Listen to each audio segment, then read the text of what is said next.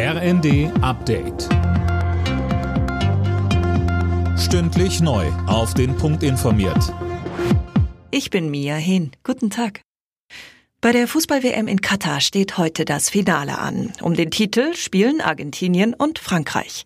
Für die Franzosen geht es dabei um die Titelverteidigung. Jana Klonikowski.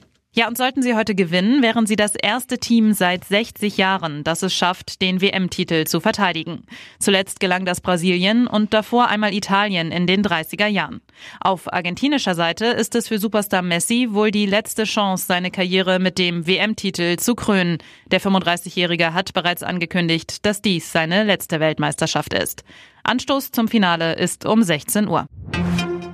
Unternehmen in der EU, die viel CO2 ausstoßen, müssen dafür bald tiefer in die Tasche greifen. Die Mitgliedsländer haben sich auf eine Reform des Emissionshandels verständigt. Unter anderem soll die Zahl der Verschmutzungszertifikate schneller als geplant verringert werden. Der Schützenpanzer Puma macht der Bundeswehr offenbar massive Probleme. Wie der Spiegel berichtet, soll nach einer Schießübung kein einziger der insgesamt 18 Panzer einsatzbereit sein. Dem Bericht zufolge kann die volle Einsatzbereitschaft der Kompanie erst in drei bis vier Monaten wiederhergestellt werden.